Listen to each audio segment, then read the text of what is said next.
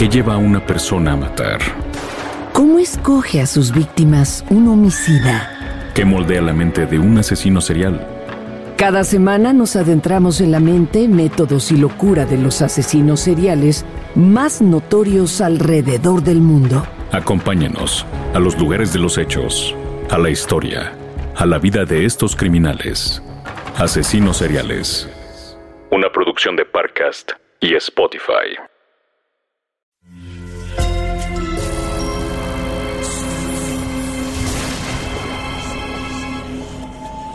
Portal Sonoro no se hace responsable de las visiones, pesadillas o encuentros cercanos del cuarto tipo que puedan suceder antes, durante o después de la experiencia. Para una experiencia sonora completa recomendamos audífonos para dejarte envolver por el mundo de Stephen. Escucha bajo tu propio riesgo. Una vez más, Boston se queda muy lejos de la serie mundial. Stephen se termina el whisky. Los Medias Rojas han perdido. El bar Mellow Tiger está lleno de desilusionados que azotan las gorras. Se miran con los ojos tristes, se acaban los tarros de cerveza y buscan otro trago para deshacer la tristeza beisbolera.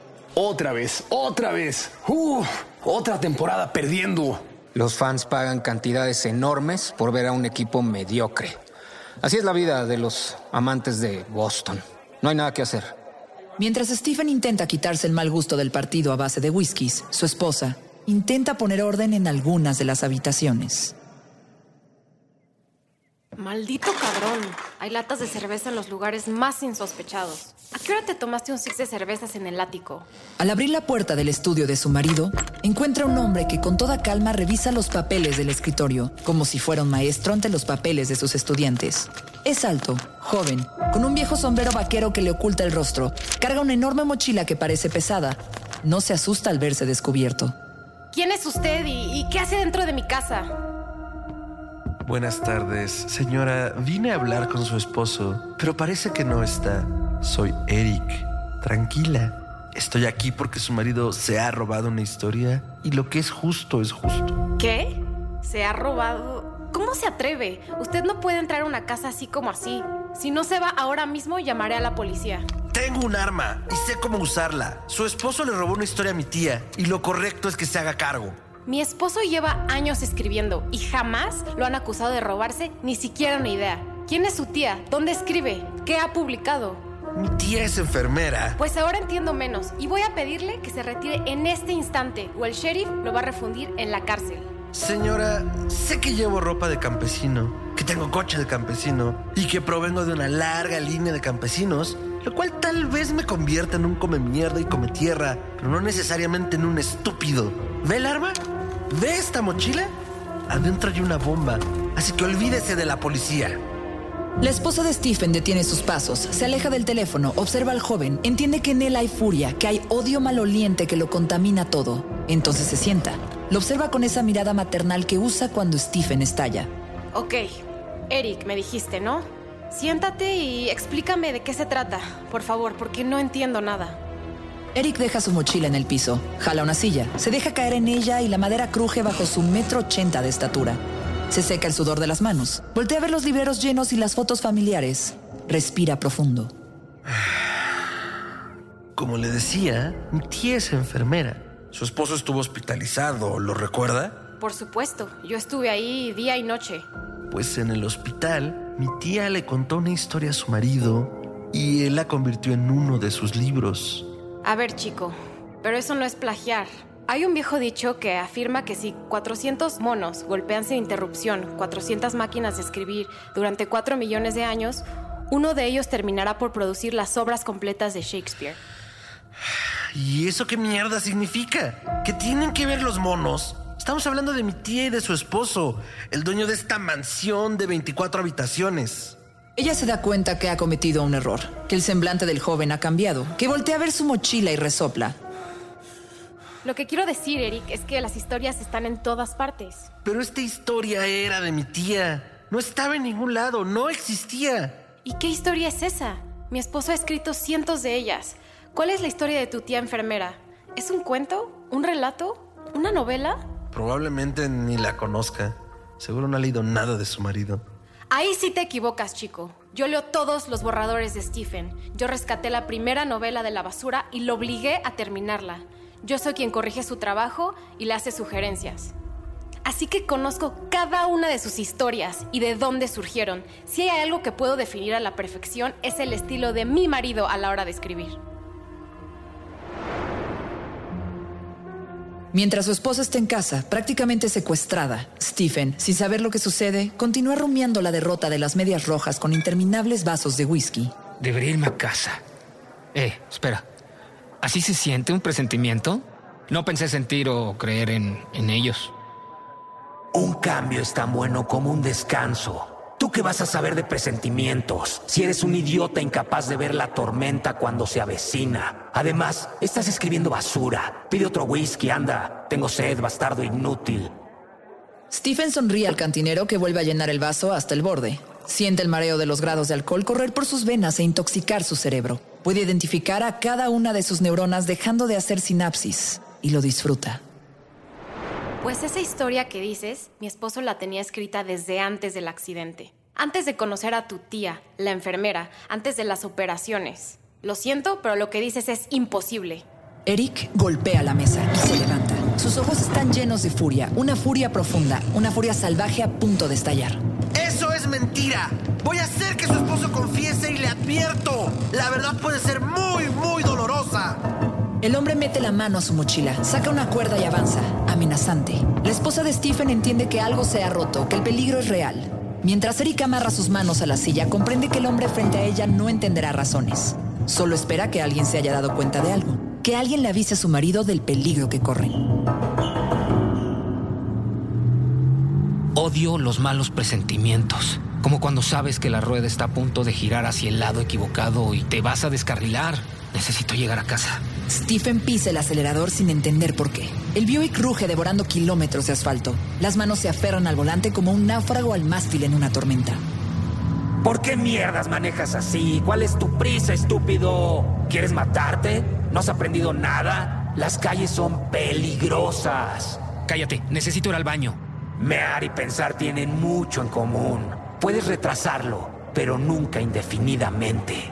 Cállate, imbécil. Necesitamos ir al baño tú y yo. Stephen llega a casa. Hay un silencio extraño. No es el silencio del vacío o de la ausencia. Es un silencio tenso y polvoriento. Un silencio peligroso. Entonces ve al gato. El pequeño Bomb yace en el porche, con el cuello roto, convertido en un trapo viejo. Stephen lo toma, lo acaricia, pero el animal se ha vuelto una maraña sin vida.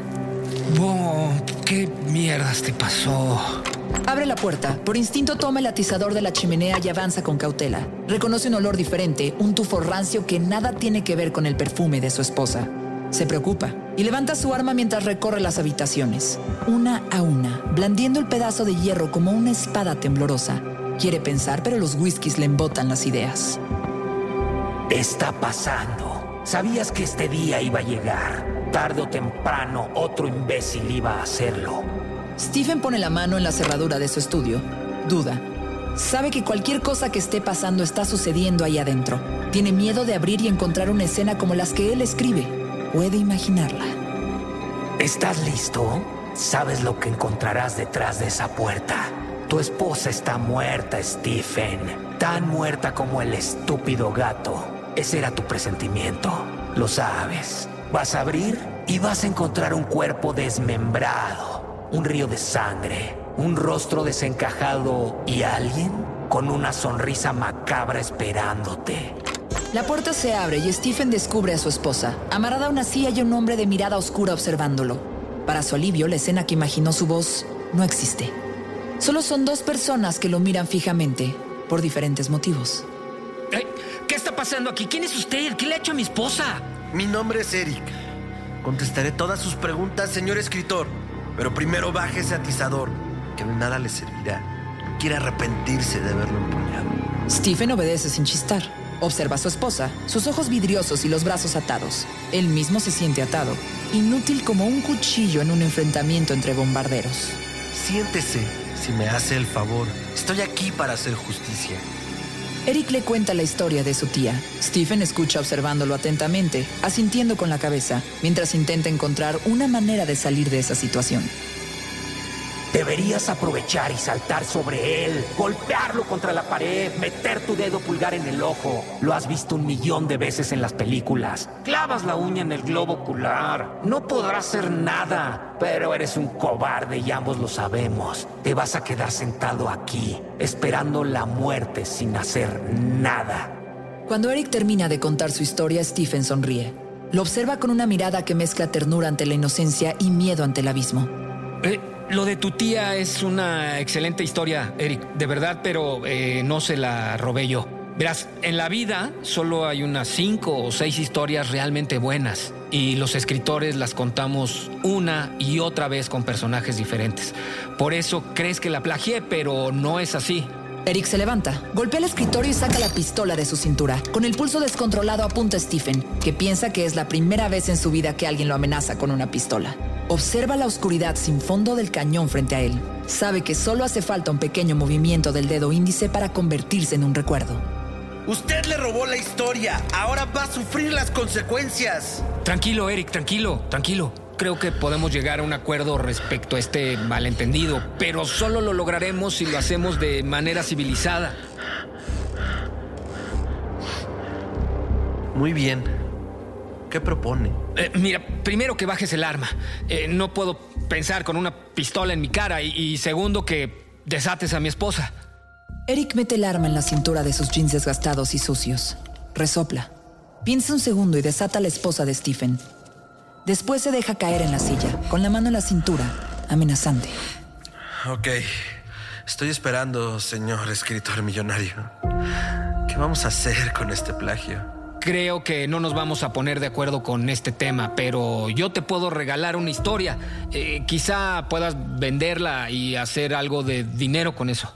No me importa el dinero. Me importa la justicia. Está bien, está bien. ¿Qué te parece si te escribo una historia y, no sé, la publicamos dedicándosela a tu tía? ¿Y qué historia sería esa? Stephen observa a su esposa con una mirada tranquilizadora. Toma aire. Voltea a ver el librero en el que no hay manchas de sangre real, solo en palabras y tinta. Se seca el sudor de las manos en el pantalón. Observa el atizador en el piso. ¿Qué coño estás haciendo, idiota? Toma el atizador, golpea esa cara grasienta y escapa. No hace caso a la voz adentro de su cabeza. Sabe que cualquier movimiento se convertirá en una espiral de violencia y él prefiere otra salida. Eric observa al autor sin pestañear. Mientras Stephen habla, su esposa descuelga discretamente el teléfono y marca el 911. Ok, eh, esta es una historia de fans, de esos fans peligrosos, obsesionados con alguien. Esos que quieren una foto o un autógrafo en un pedazo de papel arrugado. Los que acechan afuera de los hoteles esperando a la estrella. O como los asesinos cuando esperan a su víctima. En este caso, la víctima, un escritor que viaja a Nueva York a presentar su nuevo libro. Eh, la presentación en el Rockefeller Center es un éxito. Después de los aplausos y los abrazos, el autor pasa horas firmando ejemplares de su novela. Uno de los fans, con lentes justo así como los tuyos, gruesos, de pasta, se planta enfrente de él y le pide eh, una foto con una Polaroid que descansa sobre su enorme barriga y una camisa manchada de catsup. Em, el autor, obviamente incómodo, eh, se pone de pie, el fan de pelo grasiento, pega su cuerpo obeso, enfoca la cámara y toma la foto instantánea. Y el escritor sonríe discretamente y vuelve a su silla. Eh, firme ejemplares a diestra y siniestra y unos minutos después el fan vuelve con la foto ya revelada. eh, la mano tiembla cuando se la muestra a su autor favorito, quien visiblemente incómodo le pregunta su nombre y se la dedica. Eh, los mejores deseos para Mark David Chapman. Meses después, el escritor, sentado en su casa, ve el noticiero y aparece el rostro detrás de esas gafas tan parecidas a las suyas. Eh, el 8 de diciembre de 1980. Su fan acaba de asesinar a John Lennon. Stephen toma aire, sin dejar de mirar a Eric, quien espera el desenlace de la historia. El escritor sonríe levemente a su esposa. Sabe que su historia es buena. Al final del día está basada en la realidad y ella la conoce a la perfección. A partir de ese momento, el autor se vuelve paranoico pensando en ese fan, en lo que había hecho en que si hubiera sabido quién era y lo que iba a hacer, jamás se habría tomado una foto con él. El escritor se obsesiona con esa idea, con la posibilidad de cambiar el pasado, con encontrar una puerta que lo lleve a otra época y evitar que un crimen de esa magnitud suceda. Pero sabemos perfectamente que lo que tiene que pasar pasará y esa es la historia, Eric. Eh, ¿Qué te parece? Eric respira profundo, pensando. Observa a Stephen, como decidiendo qué hacer con lo que le acaban de contar. Me gusta. Su historia habla de la injusticia y de hacer lo correcto. Debe escribirla y dedicársela a mi tía. Si no, volveré aquí y mi visita estará en otros términos, escritor. Mientras Eric escucha la historia sobre el fanático asesino, el sheriff Buster también lo hace a través del teléfono. En la estación de policía se preparan para salir a la casa del escritor más famoso del pueblo. En unos minutos, ya están rodeados por las patrullas y por el silencio. Quieto ahí. Tírate al piso y aleja el arma de ti si no quieres terminar como tapete de cazador. Eric, sorprendido ante la irrupción, se asusta. Obedece las instrucciones de la policía como un niño, sin preguntar. Pone la cara contra el piso de madera, separa los brazos con las palmas de las manos hacia arriba. Siente las esposas en sus muñecas. Le duele la espalda cuando lo levantan. Algo cruje dentro de él. ¿Cómo están? Cada vez es más difícil mantener a salvo al escritor más famoso de América, ¿eh? ¿Cuándo dejarán de venir todos estos locos a visitarte, Stephen? En cuanto escuché lo de Chapman, supe que aquí había problemas. Al llegar y al ver al pobre gato muerto, ordené a los chicos que desenfundaran sus armas y estuvieran listos. Sí, pobre Bump. Ahora habrá que enterrarlo. Puedes llevarlo al cementerio de animales allá en la colina o enterrarlo aquí en tu jardín si prefieres. Ya veremos. Cuando todo vuelve a la calma, la esposa de Stephen lo abraza. Se quedan así un tiempo interminable, fundidos en un abrazo de esos que entienden que la vida pudo convertirse en una pesadilla. Al día siguiente, después de visitar el cementerio de mascotas y darle sepultura al pequeño Bump, Stephen se sienta frente a la vieja Remington, mete una hoja, enciende un cigarrillo y espera. Pues aquí tienes una historia, querido. De hecho, creo que tengo varias. Solo habrá que empezar por algún lado. A mí me gusta la idea de viajar al pasado para evitar un crimen, pero creo que Lennon es una figura complicada. Sí, estoy de acuerdo. Oye, ¿a quién salvarías si pudieras viajar al pasado? Em, a Kennedy, pero a John, no a Robert, por supuesto.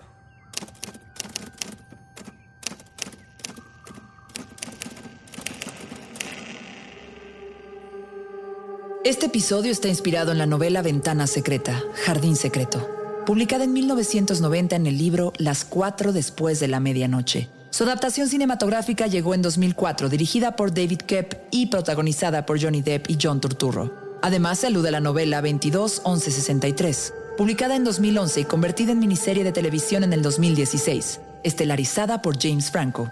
En este episodio se retoman dos eventos reales de la vida de King, la irrupción de un fan con una supuesta bomba en su casa y el autógrafo que le dio a Mark David Chapman.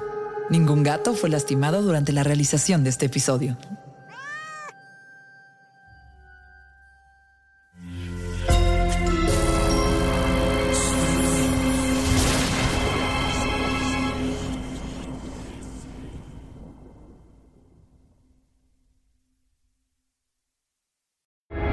¿Qué lleva a una persona a matar? ¿Cómo escoge a sus víctimas un homicida? ¿Qué moldea la mente de un asesino serial? Cada semana nos adentramos en la mente, métodos y locura de los asesinos seriales más notorios alrededor del mundo. Acompáñanos a los lugares de los hechos, a la historia, a la vida de estos criminales. Asesinos seriales. Una producción de Parcast y Spotify. Sé bienvenido a Tristan Terror, mi podcast donde comparto múltiples vivencias paranormales que mi propia audiencia me manda. Relatos sobre brujas, sectas, fenómenos extraños en distintos lugares conocidos de México. Adéntrate para que conozcas los relatos más aterradores de México. Y así esta noche, te aseguro tendrás dulces pesadillas. Escucha Tristan Terror en cualquier plataforma de podcast.